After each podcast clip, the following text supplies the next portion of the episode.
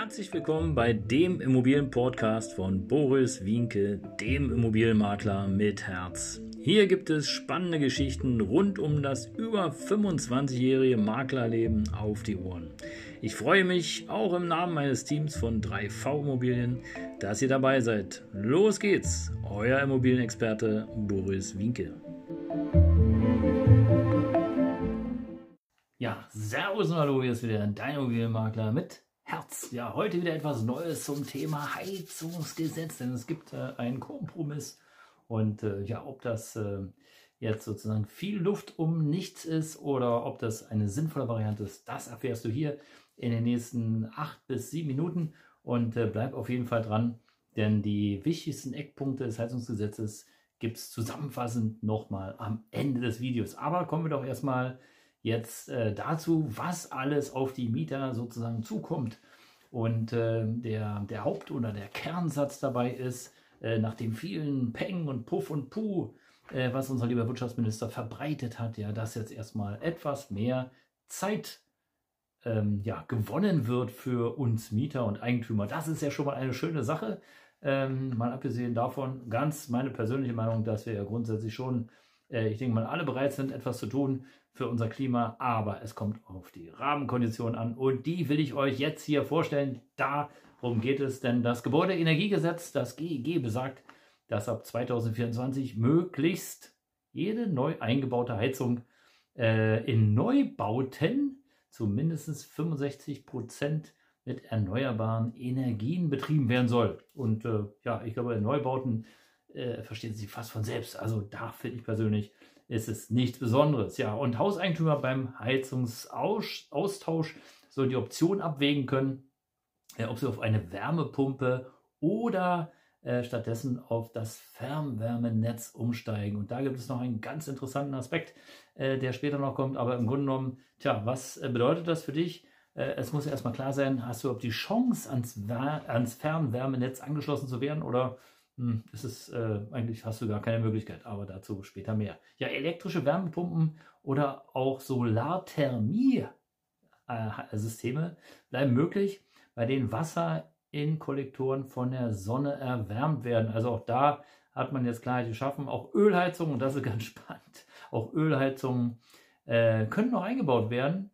Und zwar, wenn sie äh, in Verbindung mit einer Wärmepumpe Pumpe nur an besonders kalten Tagen die Spitzenlast ausgleichen. Tja, ihr Lieben, tolle Idee, aber ich würde es nicht machen, weil auch so eine Ölheizung ist äh, dann in der Anschaffung verdammt teuer und irgendwo brauchst du ja dann auch wieder Platz. Äh, und ja, stell dir vor, du hast eine Ölheizung und äh, du hast noch so eine Wärmepumpe und du hast noch äh, ja, einen Wärmespeicher. Also da brauchen wir schon fast, ähm, äh, ja, ich übertreibe jetzt mal 100 Quadratmeter nur für unsere Heizungsanlage. Also das macht ja keinen Sinn. Aber gut, vielleicht sind es auch keine 100 Quadratmeter, vielleicht sind es auch nur äh, lockere 20 Quadratmeter, aber 20 Quadratmeter mehr oder weniger sind 20 Quadratmeter mehr oder weniger. Ja, übrigens, ihr Lieben, bevor ich weitermache, für alle die, die meinen Kanal abonniert haben, den von äh, 3V Immobilien hier bei entweder YouTube oder auch meinem Podcast, herzlichen Dank dafür. Ich freue mich, dass du dabei bist. Und äh, ja, wenn du jemanden kennst, der, den das vielleicht auch interessiert, ja, dann empfehle mich gerne weiter, schick den Link weiter und äh, für einen Daumen nach oben oder aber ein Like und für deine Kommentare bedanke ich mich jetzt schon mal, denn äh, das ist nicht immer selbstverständlich und viele hören einfach nur oder sehen einfach nur, äh, aber lassen andere nicht an ihre Gedanken teilhaben und davon lebt ja so ein Kanal. Also weiter geht's äh, zu den wichtigsten Eckpunkten des Heizungsgesetzes und äh, tja, da zählt beispielsweise auch die, die äh, Wärmeleistung von Holzkaminen und äh, Pelletheizung kann uneingeschränkt ähm, tja, äh, benutzt werden, wenn das 65% Ziel angerechnet wurde, erreicht wird. Ja, was bedeutet das? Im Grunde genommen ist es auch hier wieder eine Kombination. Ähm, äh, 65% ist so ein bisschen so diese, ja, diese Linie, die man sich ausgedacht hat, warum auch immer, keine Ahnung. Aber auch hier hättest du wieder mehrere Heizungs äh, Heizungssysteme und da stellt sich halt immer die Frage, ja, hm, weiß nicht, ob das so sinnvoll ist. Wobei natürlich viele haben ja von euch auch einen Kamin zu Hause und nutzen den statt der Öl- oder statt der Gasheizung äh, oder statt der Fußbodenheizung. Also es geht schon, ja, wenn man sich so ein bisschen äh, überlegt, äh, wo der Platz ist und was man so alles machen kann, dann äh, und wie man es einsetzen kann und wie man es vor allen Dingen sinnvoll in deiner Immobilie einsetzen kann, dann, äh, dann lohnt sich das auf jeden Fall mal darüber nachzudenken. Ja, und Gasheizungen dürfen ab 2024 tja, weiter in Neubauten eingebaut werden, das hatte ich schon erwähnt, aber äh, wenn sie grundsätzlich auf Wasserstoff umgerüstet werden können und äh, ja, diese Neubauten nicht, und jetzt kommt es, genau hin, nicht in Neubaugebieten entstehen. Also wenn du irgendwo äh, in der Wildnis äh, ein Stück Land hast, ja, und da kommt ein riesen Neubaugebiet, das ist nämlich die Frage, ja, was ist ein Neubaugebiet? Äh, es ist schon ein Neubaugebiet, wenn da zwei äh, Bestandsimmobilien stehen. Da bin ich sehr gespannt, ähm, wie da entschieden wird. Also dann, ähm, ja, dann darfst du sozusagen weiter die Gasheizung einbauen. Voraussetzung umrüstbar auf Wasserstoff. Bedeutet, wenn die Gasheizungen, die eingebaut worden sind, nicht umrüstbar auf Wasserstoff sind, was passiert dann? Genau, dann darfst du die irgendwann, äh, und ich glaube, das war 2028, also nochmal ausbauen. Lohnt sich also im Grunde genommen gar nicht. Achte auf jeden Fall drauf, wenn du deine Bestellung abgibst und wenn du da äh, Einbauten äh, vollziehst. Ja, und Gasheizungen äh, dürfen auch eingebaut werden, die mit Biomasse, also nicht leitungsgebundenem Wasserstoff oder äh, seinen Derivaten betrieben werden, heißt es hier so schön. Was es um heißen mag. Vielleicht mache ich da nochmal einen extra Podcast zu. Also, wow, das ist ja schon echt der Knall hier. Ja, und die Modernisierungsumlage, das ist natürlich auch ganz spannend. Äh, die soll, ähm, tja, moderat ausfallen. Und zwar sollen die Mieter nicht über Gebühr belastet werden. Hier ähm, sollen also maximal 8% sozusagen äh, der Kosten umgelegt werden dürfen. Was es auch immer heißen mag. Ich glaube, hier ist äh, auf jeden Fall ein bisschen Knallpotenzial drin. Denn äh, am Ende des Tages äh, müssen ja irgendwoher die Kosten sozusagen gedeckelt werden.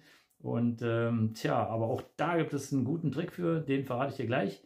Äh, aber kommen wir erstmal dazu, dass das GEG, nämlich das Gebäudeenergiegesetz, so wie es heißt, äh, soll an ein Gesetz zur kommunalen Wärmeplanung gekoppelt werden. Und was das bedeutet, denn äh, das verrate ich dir jetzt. Denn zuerst, zuerst muss eine kommunale Wärmeplanung vorliegen, was auch ganz vernünftig ist weil du als Mieter oder als äh, Vermieter oder als Eigentümer, wie auch immer, äh, musst natürlich erstmal wissen, hey, welche Möglichkeiten habe ich?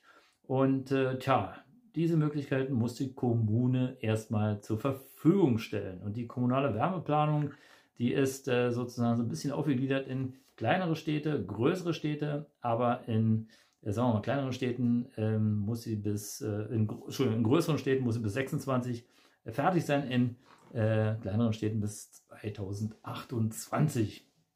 Allerdings habe ich nichts dazu gefunden, was passiert, wenn die Kommune da nichts vorzuliegen hat. Ich weiß nur aus meinem letzten Podcast, glaube ich, da äh, bin ich darauf eingegangen, dass äh, du dann eben einfach machen kannst, mehr oder weniger, was du willst ähm, und äh, da nicht gebunden bist an irgendwelche kommunale Entscheidungen. Genau. Und äh, was auch ganz spannend ist, die Förderung. Denn jetzt geht es sozusagen darum, nochmal Anreize zu schaffen.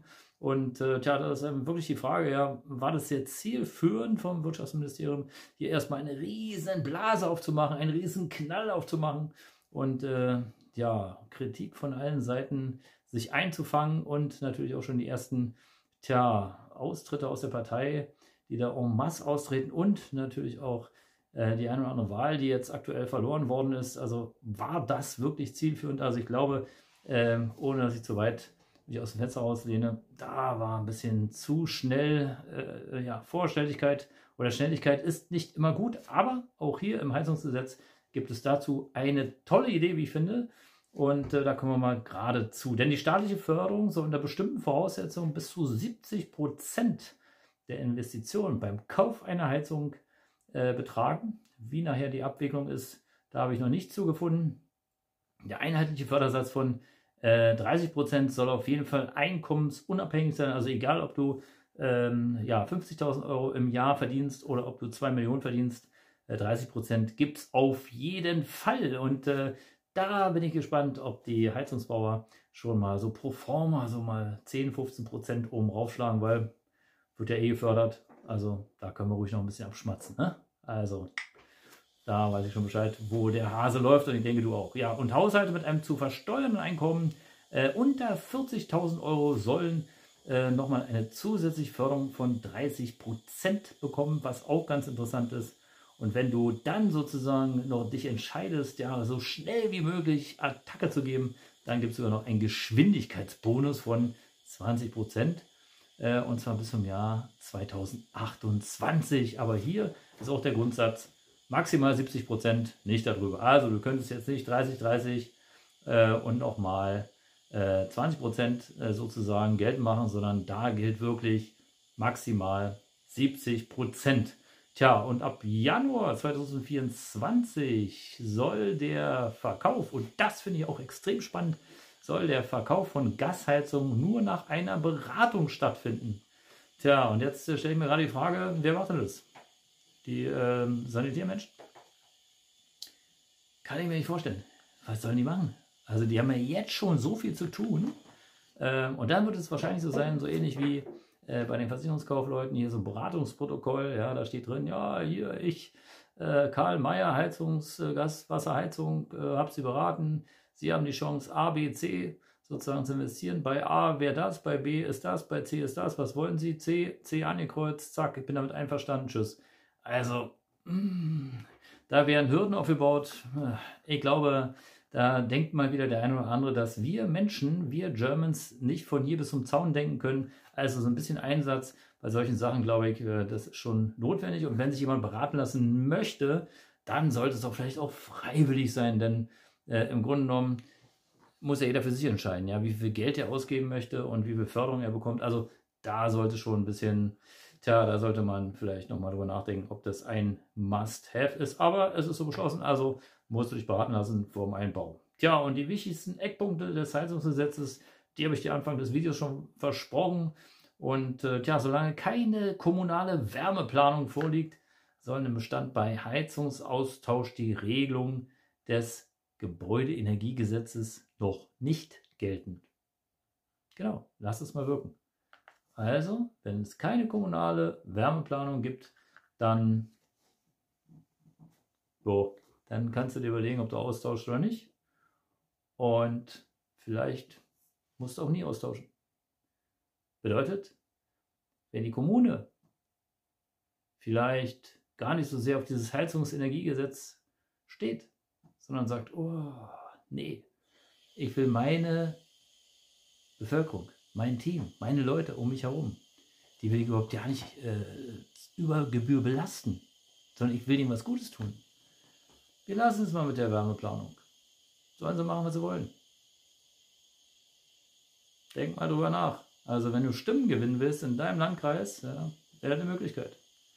Ja. Und äh, ein weiterer Eckpunkt, Anfang 2024 sollen weiter Gasheizungen eingebaut werden dürfen, äh, wenn die auf Wasserstoff umrüstbar sind.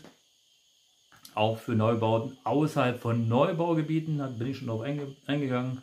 Und äh, ja, Neugau, Bau, Neugau, in Neubaugebieten soll die Regelung äh, des Heizungsgesetzes ab dem Januar 2024 gelten. Also hier auch maximal 25, äh, 65 Prozent äh, Ökostrom eingebaut werden und sonst läuft da nichts. Und äh, tja, ein klimaneutrales Gasnetz ist vorgesehen und soll auch auf Wasserstoff umrüstbare Gasheizungen möglich machen. Und zuletzt Tja, ist die Wärmeplanung kein CO2-neutrales, äh, wird bei der Wärmeplanung kein CO2-neutrales Gesetz geplant, ähm, soll man sich auf eine angemessene Übergangsfrist einigen. Also wir haben hier wieder so ein bisschen was, was auch schwammig ist, aber alles gut, alles schön. Wir kommen der Sache näher und ich bin gespannt, denn wir haben immer noch zwei Dinge, die völlig ungeklärt sind.